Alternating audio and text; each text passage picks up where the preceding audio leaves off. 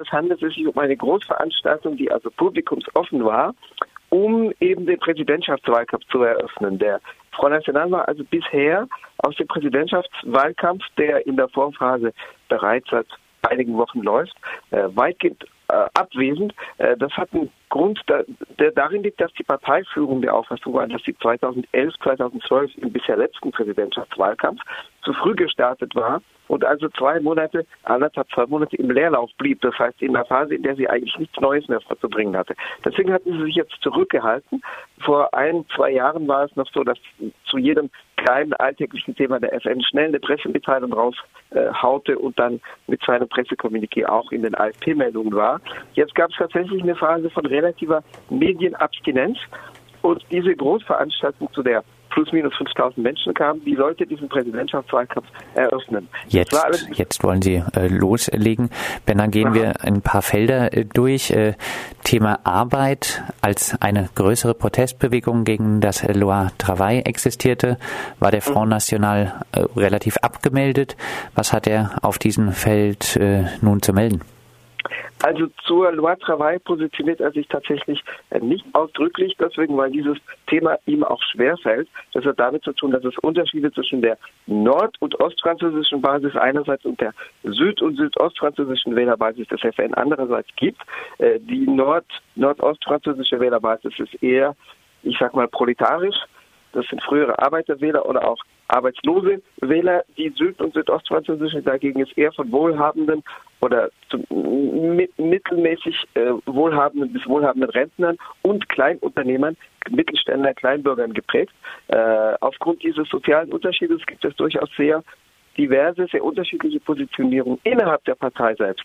Von den südfranzösischen Bürgermeistern, die die Partei hat, gab es zum Beispiel welche, die sich zu Wort meldeten und sagten, die Loi Travail, also die äh, rückwärtsgerichtete, die negative Reform des Arbeitsrechts gehe nicht weit genug. Während umgekehrt äh, in Nordfrankreich die Wahlkämpfer sich eher damit positionierten, dass sie sagten, das sei nun ein nicht hinzunehmender Angriff auf die Rechte der Arbeitnehmerschaft im bürgerlichen, äh, im bürgerlichen Jargon, also der Lohnabhängigen, äh, auch wenn der FN sich anders ausdrückt. Mm, die äh, Programmatik beinhaltet dennoch einige Themen, die die Lohnabhängigen betreffen. Aufgrund der Zusammensetzung seiner Wählerschaft kommt der FN ja nicht umhin, eine gewisse soziale Demagogie zu betreiben. Das heißt, die äh, Wählerschaft in den sozialen Unterklassen, in den Arbeiterklassen eben auch mit ein bisschen Honig anzuziehen. Das heißt, nur mit Essig lockt man keine Fliegen an, wie man im Französischen sagt. Im alten Wahlprogramm, das heißt dem von 2012, war vorgesehen, dass alle unteren Löhne, das heißt vom gesetzlichen Mindestlohn SMIC an, der derzeit plus minus 1130 Euro netto beträgt, bis hin zu 1,6 Mal dem Knick, dass also alle unteren und unteren mittleren Löhne um 200 Euro angehoben werden sollen. Da war nichts eine Falle eingebaut, weil durchaus nicht an eine Umverteilung zwischen Kapital und Arbeit zugunsten der Lohnabhängigen gedacht war, sondern an ein Austrocknen der Sozialkassen, indem die Lohn, sogenannten Lohnnebenkosten, also die Arbeitnehmer und Arbeitgeber Sozialbeiträge abgebaut werden. Das ist stark zurückgefahren worden aufgrund von heftigen innerparteilichen Debatten, aber auch Attacken seitens der Konservativen, die es gab.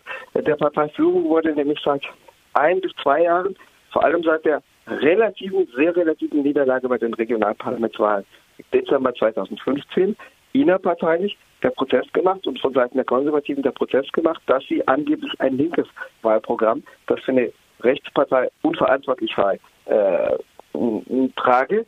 Und äh, deswegen ist das runtergefahren worden. Was es jetzt noch gibt, ist die Vorstellung, dass über Importsteuern auf importierte Güter äh, Mittel freigemacht werden sollen, die sich dann in einer Prämie für Lohnabhängige niederschlagen. Eine Prämie ist natürlich was anderes als eine Lohnerhöhung, weil es von der Natur her nicht so dauerhaft und leichter widerrufbar ist. Ähm, die Rede ist derzeit beim FED von 80 Euro monatlich als Prämie, die dadurch finanziert werden soll, dass eben auf alle importierten Güter äh, drei Prozent Sondersteuer erhoben werden sollen. Äh, das heißt, die, äh, die soziale Versprechung wird direkt aus dem protektionistischen, aus der protektionistischen Vision, das heißt der Vorstellung schützender Grenzen auch im Handelsverkehr abgeleitet. Zu dieser protektionistischen Politik. Der FN übt sich gerne in Globalisierungskritik. Liegt Le Pen hier auf einer Linie, was das Programm angeht, mit den USA und Großbritannien? Also seitdem Donald Trump gewählt worden ist, in gewisser Weise ja. Donald Trump, aber auch der britische Pro-Brexit-Block werden durchaus als Vorbilder herangezogen. Äh, das ist im Moment allerdings eine insofern einseitige Liebeserklärung, als die Trump-Administration bislang keine Schritte offen auf den Front National zugemacht hat. Äh, man muss hinzufügen, Marine Le Pen war am 12. Januar dieses Jahres, also vor einem knappen Monat in New York. Sie war sogar im Trump Tower, also in diesem Gebäudekomplex, der Donald Trump gehört äh, und wo er seinen Sitz hatte, bevor er ins Weiße Haus einzog. Allerdings äh, war sie sozusagen halb privat dort, weil sie jemanden kennt, einen, einen Italo-Amerikaner, Italo-Nordamerikaner, der in den USA die Interessen der italienischen Lega Nord, also einer italienischen rechtsextremen Partei, vertritt. Und äh, der hat seine Wohnung innerhalb dieses Gebäudekomplexes, wo also neben äh, Unternehmen auch Wohnungen, insbesondere Luxuswohnungen, äh, ansässig sind. Ähm, Marine Le Pen hatte natürlich den Hintergedanken, dass sie bei diesem Besuch mitnehmen könne, auch Kontakte, die sich dann medienmäßig ausschlachten lassen in Frankreich, mit Mitgliedern der Trump-Administration oder der Umgebung des äh, künftigen US-Präsidenten. Die Amtseinführung hat sich ja damals noch nicht stattgefunden. Das war eine Woche, acht Tage vor der Amtseinführung ähm, Donald Trumps als künftiger US-Präsident. Es gab allerdings eine klare Weigerung, das heißt, es hat niemand aus der Trump-Administration Marine Le Pen getroffen. Aber tatsächlich wird dessen Politik, die ja unter anderem darin besteht, größeren Unternehmen, Automobilkonzernen zum Beispiel, symbolisch die Pistole auf die Brust zu setzen und zu sagen, ihr investiert gefälligst in den USA und dafür gibt es dann wichtige Steuererleichterungen und Abgabenerleichterungen. Äh, diese Politik wird tatsächlich als Vorbild zitiert und das wird der FN sicherlich auch so lange machen, wie äh, die, äh, die Erfahrung in den USA nicht äh, in breiten Gesellschaftskreisen so negativ dargestellt wird. Also solange bis es nicht in den USA politisch so den Bach runtergeht mit dem Trump-Projekt, dass es dann sozusagen eher negativ wäre, sich darauf zu beziehen. Aber bislang bezieht Marine Le Pen sich darauf auch auf den Brexit, äh, der sozusagen ja, als positiver Schritt zu mehr Freiheit und Handlungsfreiheit des Vereinigten Königreichs dargestellt wird. Auch da war es allerdings so, dass die Haupt Befürworter des Brexit im Abstimmungskampf vor dem 23. Juni 2016 äh, einen damals geplanten Besuch Marine Le Pen auf den britischen Inseln dankend zurückwiesen. Also bislang sind diese Liebeserklärungen relativ einseitig. Gehen wir noch auf das äh, Feld der Sozialpolitik. Hier kann man wahrscheinlich sagen, hauptsächlich Franzosen zuerst, oder? Ja, ganz genau. Der Tonfall jedenfalls im Diskurs ist sogar noch etwas verschärft worden. Also einerseits versucht der FN sich als Moderater, als gemäßigter im Vergleich zur Vergangenheit selbst darzustellen. Dem dient unter anderem, was in den Medien äh, vielfach besprochen wurde, die Heraufnahme der Forderung nach Wiedereinführung der Todesstrafe, die auch nicht mehr eine Mehrheit in der französischen Bevölkerung hinter sich wüsste. Das war in der Vergangenheit bis plus minus ins Jahr 2000 hinein noch anders. Die Todesstrafe in Frankreich war 1981, also vor 35 Jahren, abgeschafft worden. Obwohl der FN sich allerdings als moderater als früher selbst darzustellen versucht, im Hinblick auf den zweiten Wahlgang, wo Marine Le Pen dann versuchen wird, im zweiten Wahlgang der Präsidentschaftswahl, wo Marine Le Pen zwischen dem 23. April und dem 7. Mai, also zwischen den beiden Wahlgängen, versuchen wird, natürlich Wähler und Wählerinnen aus anderen politischen Lagern, die dem FN eher fernstehen, herüberzuziehen.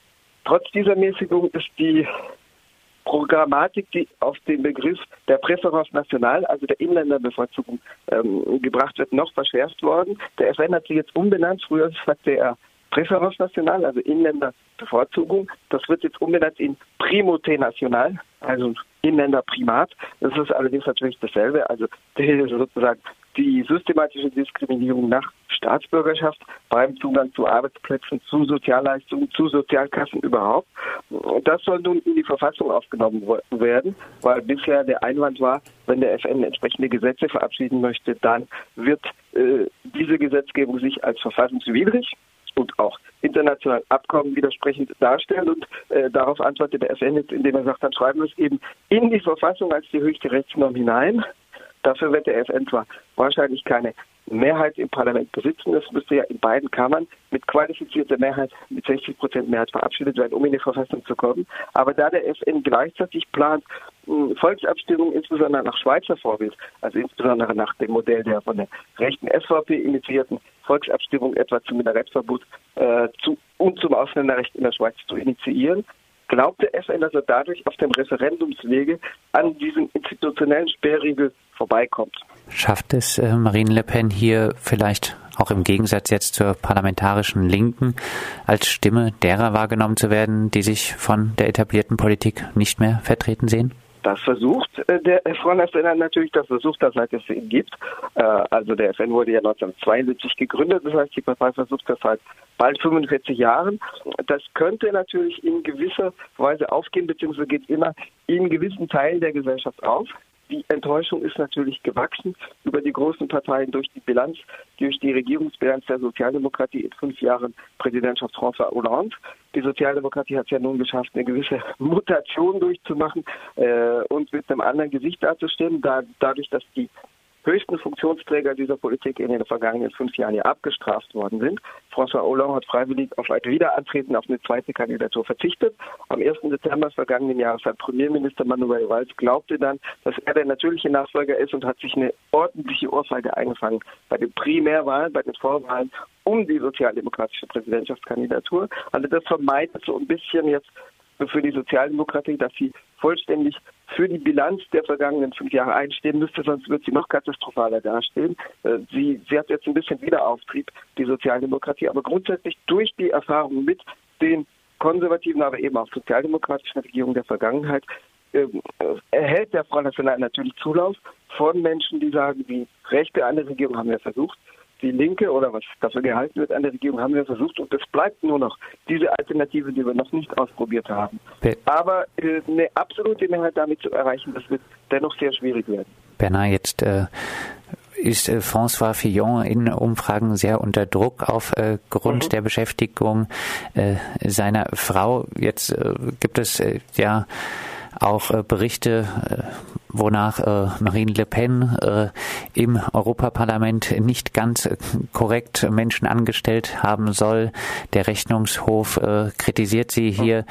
Schlägt sich das auch durch auf die Umfragewerte von Marine Le Pen? Nein, derzeit nicht. Der Glücksfall für den FN ist eben die Konstellation, die du gerade benannt hast, dass eben Frau Fastillon durch die mehr, mehrfachen Affären in die er verwickelt ist, stark ins Gerede gekommen ist. Das betrifft äh, die mutmaßlich fiktive Beschäftigung seiner Frau, aber auch die Beschäftigung zweier seiner Kinder, eines Sohns und einer Tochter, die damals äh, keine Qualifikation und keine Berufserfahrung hatten, sondern lediglich Jurastudierende waren, ähm, für Expertisen, gut bezahlte natürlich Expertisen äh, für den französischen Senat.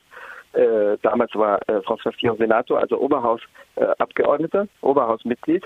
Ähm, also da geht es mutmaßlich nicht darum, dass die Ehefrau Penelope wirklich beschäftigt war, sondern es geht mutmaßlich um einen fiktiven Arbeitsplatz, der nur dazu da war, Geld abzuzocken. Äh, wir reden von, glaubt man den Veröffentlichungen der Enthüllungs Zeitung Le Canard um eine Million. Glaubt man dem, was François Fillon selber eingeräumt hat, 700.000. Ähm, das hat den FN mit seinen Affären völlig untergehen lassen. Da geht es nicht nur um Berichte, sondern das Europäische Parlament fordert 340.000 Euro umgehend von Marine Le Pen zurück. Es gibt auch ein Justizermittlungsverfahren, ein strafrechtliches Ermittlungsverfahren darum.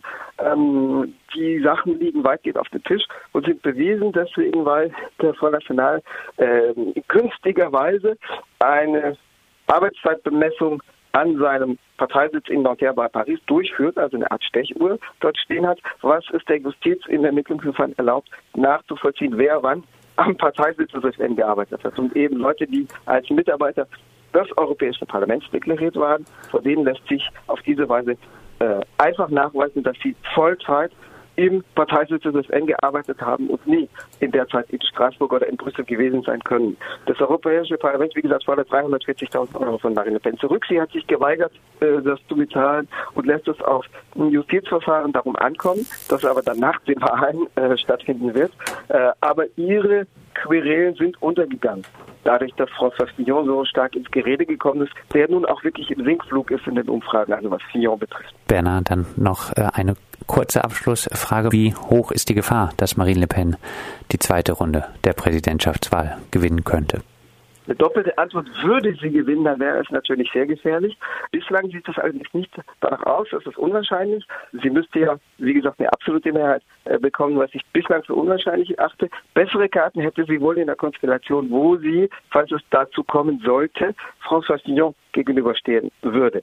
Äh, da hätte sie bessere Chancen, da würde sie im Moment in den Umfragen schon die 40-Prozent-Marke überschreiten. Während sie eher bei einem guten Drittel wäre, würde sie äh, dem äh, eher linksliberal auftretenden Ex-Wirtschaftsminister Hollande, also Emmanuel Macron, gegenüberstehen, weil der Stimmen aus der linken Mitte, aber auch aus dem konservativen Lager anziehen könnte. Aber bei Fillon hätte sie bessere Karten. Soweit Bernhard Schmid, freier Journalist und Jurist aus Paris. Mit ihm sprachen wir über das Programm des Front National für die kommende Präsidentschaftswahl.